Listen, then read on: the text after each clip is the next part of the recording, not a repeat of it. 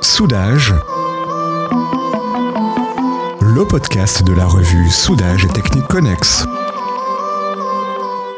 Entretien avec Jean-François Petitet, directeur des opérations chez Selectarc, l'unique fabricant de métaux d'apport de soudage et de brasage en France. Jean-François Petitet, qui êtes-vous? Alors, comme vous venez de le dire, je m'appelle Jean-François Petitet, euh, je suis un franc-comtois d'origine qui a passé euh, pas mal de temps en région parisienne, donc qui a pu euh, essayer de combiner un savant mélange du bon sens paysan que l'on trouve par chez nous avec la modernité de la vie citadine et son rythme assez effréné. Donc ingénieur de formation, je me suis ouvert assez rapidement au métier du commerce et puis j'ai eu la chance de, de tomber dans la grande marmite du soudage. Euh, quand on est curieux comme moi, eh bien, le soudage est un parfait moyen pour assouvir cette curiosité parce qu'elle touche tous les secteurs industriels, mais pas que, euh, vu que le soudage et les techniques connexes touchent aussi euh, le bâtiment, en tant en second œuvre qu'en gros œuvre, et voire même le bricolage. Vous pouvez m'en dire plus sur cette chance d'être tombé dans la grande marmite du soudage? Ah, j'invite tous ceux qui sont un petit peu curieux à venir justement explorer, ouvrir une petite fenêtre sur ce monde-là. Euh, c'est assez simple euh, quand on regarde autour de nous, tout ce qui nous entoure, à moins de 5 mètres de vous, vous avez une pièce qui a été soudée ou brasée. Euh, donc si vous voulez comprendre votre environnement, savoir comment les choses sont fabriquées, euh, bah, le soudage est un excellent fil conducteur vu qu'il va vous mener au gré des industries, aussi bien dans les domaines sidérurgiques évidemment, euh, mais au travers bah, des cimenteries, des sucreries, toutes les industries à feu continu, et puis dans des domaines où on parle, où on a plus la notion de, de soudage d'assemblage, comme les domaines aéronautiques, nucléaires, les industries de pointe. Quel poste vous occupez aujourd'hui? Alors, j'ai aujourd'hui la chance d'être directeur des opérations chez Selectarc, ce qui m'amène à couvrir les différentes facettes opérationnelles de l'entreprise, à savoir euh, le commerce, la production, la logistique, les achats et voire même l'informatique, parce qu'on est au cœur des transformations digitales d'aujourd'hui. Et votre parcours avant d'arriver à, cette euh, fonction Alors j'ai démarré après mon école d'ingénieur euh, dans une belle entreprise aussi du soudage qui m'a ouvert à beaucoup de domaines applicatifs, notamment liés au rechargement anti-usure, à la maintenance, la réparation. Et euh, après avoir fait un, bon tour d'horizon, euh, bah, j'ai souhaité euh, explorer d'autres pistes, d'autres voies. Pas, pas, dans le soudage, mais on va dire que le soudage m'a rappelé à son bon souvenir, donc j'y suis retourné. Donc vous avez parlé de Selectarc, mais Selectarc, que fait-elle? Alors, Selectarc, si on doit résumer en quelques mots, son parcours qui est, qui est très, très long et très riche. C'est une société qui, euh, qui est à l'origine a été fondée au XVIIIe siècle euh, dans un bassin industriel très fort qui est la région Nord-Franche-Comté, avec des industries euh, liées bah, au travail des métaux évidemment, mais pas que. Donc euh, Selectar qui a été fondé par le groupe Viellard, Mijon et compagnie, qui est aussi propriétaire de la société Lisi, qui est une très belle ETI française qui est un acteur incontournable, euh, un équipementier de premier rang pour l'automobile, l'aéronautique et le médical, qui réalise un milliard et demi de chiffre d'affaires, donc toujours une société familiale, et également la société VMC Pêche, qui est le leader mondial de l'hameçon et du leurre de pêche, donc les pêcheurs se reconnaîtront. C'est l'hectare qui est la, la, troisième entité et la plus petite du groupe. Le point commun euh, reste et demeure le travail des métaux, euh, et notamment le travail du fil et toutes les applications qu'on peut trouver. Le fil étant un moyen de créer des métaux d'apport dans le domaine du soudage. Vous parlez de plus petites sociétés, vous avez quelques données chiffrées à nous fournir? Alors Selectarc aujourd'hui, c'est environ 45 millions d'euros de chiffre d'affaires, 150 euh, personnes au total dans le groupe, avec 120 personnes en France, pour deux sites de production qui sont basés l'un à côté de Besançon et le second qui est aussi notre siège à côté de Belfort, à Grand Villard exactement. Euh, nous avons, euh, nous travaillons avec sur 90 pays à peu près. Nous avons plusieurs gammes de produits vu que nous couvrons l'ensemble des, des besoins des industriels, mais pas que, en métaux d'apport de soudage et de brasage. Donc on retrouve nos produits aussi bien dans les domaines du plomberie sanitaire que de l'automobile, l'aéronautique, ou plus récemment du fait de, on va dire l'engouement ou du renouveau de la filière dans le nucléaire.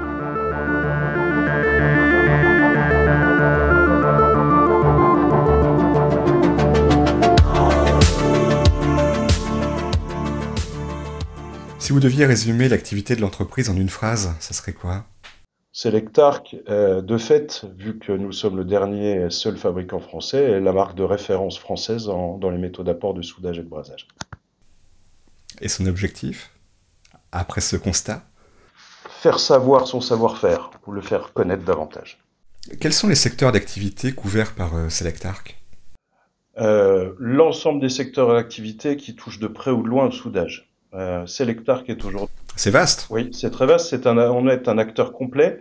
Et comme je le disais en préambule, le soudage, on en trouve partout. Aussi bien le mobilier qui nous entoure euh, que l'électronique qui nécessite des produits de brasage ou euh, le bâtiment euh, avec de la charpente métallique. Ou même les excavatrices qui vont faire le terrassement pour creuser le bâtiment. Donc c'est vraiment là tout l'intérêt de, de du domaine du soudage, c'est qu'il est complètement transverse ou transversal à toutes les industries. Donc euh, toutes les industries et les déclinaisons qu'on va trouver dans le bâtiment ou dans l'artisanat.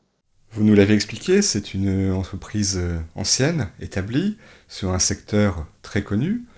Est-ce qu'on arrive encore à innover avec ces, euh, ces constats? Alors, effectivement, on ne va pas réinventer la roue en termes de métallurgie. Par contre, on, a, on continue de pousser les curseurs un peu plus loin en termes de performance on parle de performance dans notre domaine, c'est des performances en termes de médiabilité, euh, de facilité opératoire, mais surtout de performance mécanique.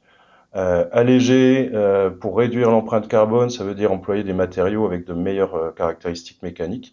Et pour pouvoir les exploiter, il faut pouvoir les assembler. Donc on pousse encore un petit peu plus loin le développement sur des super alliages, sur des très hautes limites élastiques par exemple où il y a de l'innovation quand on parle de fabrication additive. Hein, c'est un mot qui l'additive manufacturing est très à la mode, sachant que dans le soudage, ça existe depuis très longtemps, vu qu'en maintenance réparation, on parle de rechargement, de reconstitution de pièces ou de lutte contre l'usure.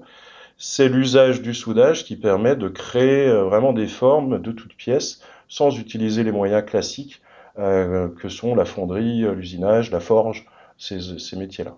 Alors comment l'innovation se déroule-t-elle en interne? Alors, on a, on a la chance d'avoir un, laboratoire intégré et surtout une, une expertise très forte dans le développement des produits, que ce soit du développement pur avec euh, de l'élaboration d'alliages spécifiques qui, euh, qui sont hors normes, ou en tout cas on repousse aussi un certain nombre de normes qui n'existent pas, mais on a aussi un gros savoir-faire dans l'élaboration, dans la, la, fabrication et l'industrialisation de, de nouveaux alliages. Donc on a un laboratoire qui nous permet de formuler, de prototyper, et derrière on a une usine extrêmement flexible avec là aussi beaucoup de savoir-faire qui nous permet de, de, générer ou de produire dans des petites quantités des alliages avec une répétabilité très importante. Du sur-mesure presque? C'est du sur-mesure, effectivement. On fait du sur-mesure, qu'on essaie de standardiser davantage, mais effectivement, euh, il y a des bases communes, mais c'est du sur-mesure. Dans l'innovation, est-ce qu'on intègre la robotisation? Ou est-ce que c'est déjà l'histoire ancienne chez vous? Tout dépend si on parle de la robotisation chez nos clients, auquel cas on apporte des solutions qui se combinent à des systèmes automatisés. Et là, euh, il faut avoir, il faut limiter le nombre de variables quand on, quand on met en place des applications automatisées. Et euh, le consommable de soudage ou le métal d'apport doit, être, doit donc être d'une qualité irréprochable et tout à fait constante. Donc ça, c'est côté production où on s'attache à avoir un niveau de qualité qui est sans équivalent. En tout cas, il n'y a aucun compromis de fait dessus.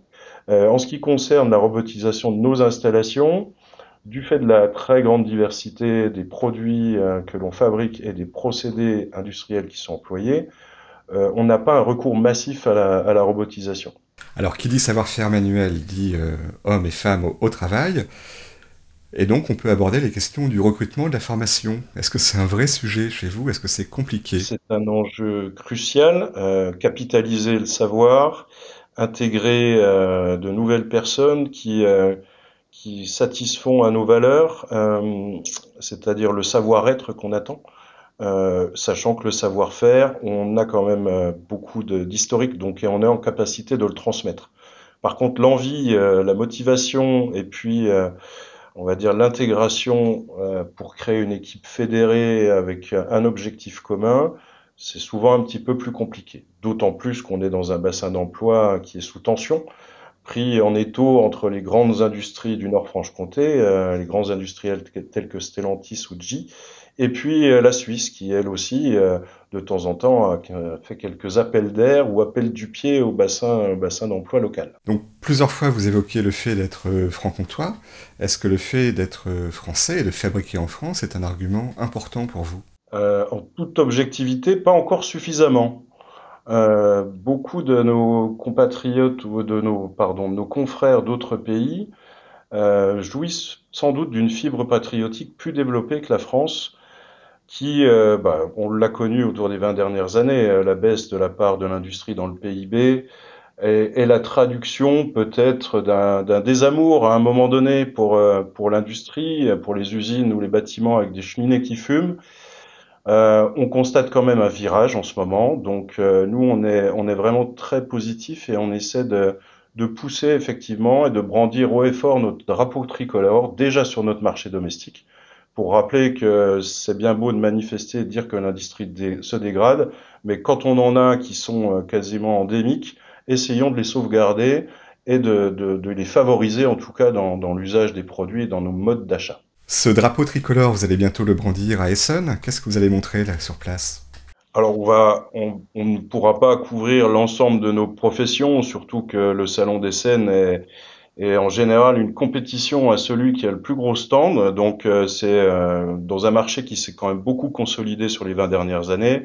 Il y a des très très grandes entreprises mondiales, je vais les appeler des paquebots, euh, qui arrivent avec une armée. Et nous, on fait un petit peu figure de, de Zodiac. Euh, et on travaille beaucoup notre agilité et notre flexibilité. Donc ce qu'on va essayer de démontrer, c'est un savoir-faire qui couvre l'ensemble des besoins et surtout euh, une équipe complètement intégrée. C'est-à-dire qu'on n'est pas un, groupe avec euh, X filiales et des ateliers de production très éloignés.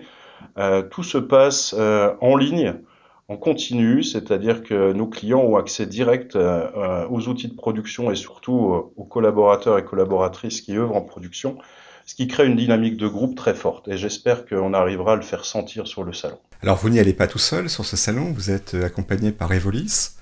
C'est quelque chose d'important pour vous? Evolis est, plus précisément le groupe soudage, coupage, brasage euh, auquel, on, auquel on fait partie. Euh, est un groupe de, de, confrères, donc déjà d'industriels français, mais aussi de représentants de filiales euh, de groupes du soudage étranger, le gros avantage, c'est qu'on a des problématiques communes et qu'on fait, euh, porter notre voix de manière bien plus forte auprès des pouvoirs publics, auprès euh, des élus, qu'ils soient locaux ou nationaux, parce qu'il y a des vrais enjeux aujourd'hui. On parle d'industrie verte, on parle de, reconquête de parts de marché dans ces domaines-là. Et euh, en tant que représentant d'une filière, comme je le disais, tout à fait transverse, euh, je pense que notre voix mérite d'être écoutée. Alors, on n'est pas non plus à faire des décibels, pour reprendre quelques expressions. On n'est pas du genre à râler.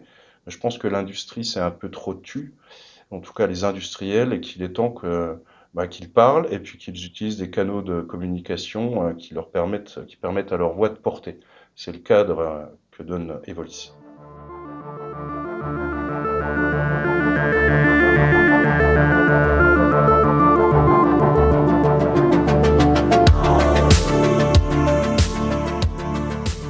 Dans les enjeux, vous avez évoqué celui de l'industrie verte. Où en êtes-vous aujourd'hui?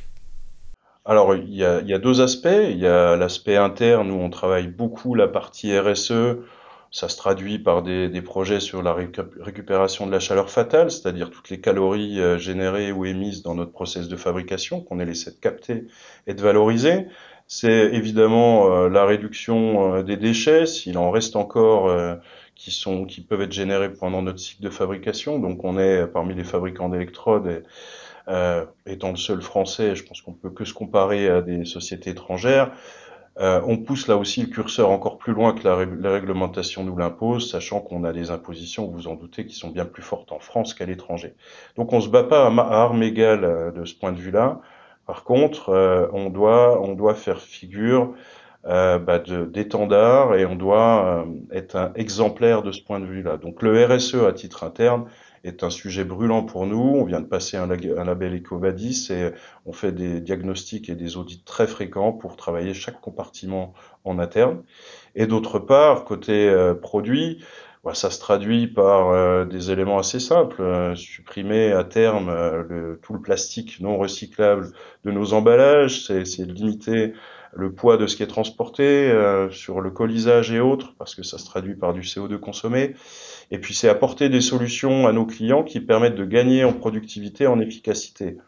Il y a X voies pour réduire son impact environnemental et, l'une d'elles est le travail sur la productivité. Hein. Donc euh, c'est travailler euh, des modes de soudage qui permettent de limiter les métaux d'apport, de limiter les énergies de soudage, tout ça générant euh, des gains en termes de, de consommation énergétique notamment. Vous pensez que le secteur du soudage est sensible à la démarche et à la, note, la notation EcoVadis? Oui, effectivement, et comme toute entreprise qui, euh, qui conçoit, fabrique et distribue, euh, on doit se soumettre à ce genre d'audit, on doit s'auto-challenger, et euh, c'est bien qu'il y ait des référentiels de ce type-là pour savoir où on se situe et savoir quelles sont les marges de progression. Vous communiquez votre note reçue par Ecovadis? Pour l'instant, on a démarré, donc on est encore en, mode bronze, mais on a bien sûr l'ambition de, de, monter dans la hiérarchie. On connaît les, les voies d'amélioration. Quel avenir alors voyez-vous pour l'entreprise? Euh, il y a eu déjà plusieurs tomes, euh, je pense, dans l'histoire de Selecta, qu'on est en train d'écrire les quelques pages qui nous permettront de, de faire les prochains ouvrages. Euh, pour le faire simple, Selectarc a, a, pendant longtemps, et c'est le cas de beaucoup d'entreprises industrielles, manufacturières françaises et autres, fabriqué pour le compte d'autres entreprises. Donc la qualité de ces produits était reconnue au travers et, bénéficiait à la notoriété d'autres marques. Le petit changement qu'on opère quand même, et ça va dans le sens du réveil de la fibre patriotique, c'est de brandir haut et fort le nôtre de Fagnon. Voilà, de dire nous sommes fabricants, c'est sous notre marque Selectarc que nous proposons, distribuons nos produits. Euh, donc ça a nécessité un travail en interne de simplification. On avait plusieurs marques distribuées et on continue à fabriquer pour d'autres. Mais ça passe aussi et surtout par un apport, une valeur ajoutée côté client qui n'est pas que limitée au produit, mais qui va bien plus loin, c'est-à-dire euh, former nos clients aux applications, dupliquer les bonnes pratiques d'un industriel à l'autre. Ça passe donc par de la formation. Euh, parce que le bon produit, s'il ne correspond pas euh, à, l'application pour laquelle il a été défini, bah, finalement n'apportera pas grand-chose. Donc tout comme une opération de soudage, c'est en général un bon équipement et un bon métal d'apport, euh, le, triptyque se conclut quand on a euh, en face une application qui correspond parfaitement à ce couple euh, métal d'apport et matériel. Vous avez évoqué l'avenir de Selectarc. Quel avenir pour Jean-François Petitet? Bon, Écoutez, pour l'instant, Jean-François Petitet ne se pose pas la question. Il est pleinement engagé euh, dans le redéploiement des activités, la le progrès qu'on essaie de, euh, de mettre en place dans tous les compartiments de l'entreprise. Donc Jean-François Petitet, qui est un homme passionné à la base, euh, il s'est pris de passion pour cette belle marque, pour que ce que je vais appeler euh, gentiment, avec beaucoup de tendresse, une belle endormie. Et euh, il s'attache tous les jours à moderniser, digitaliser, challenger aussi bien les process que les équipes, et je pense qu'il me le rendent bien, euh, pour faire en sorte que la société se remette sur des bons rails et soit au cœur de, de cette transformation industrielle et numérique euh, que l'on est en train de, de vivre. Jean-François Petitet, je vous remercie. Merci à vous, Nicolas Gosse.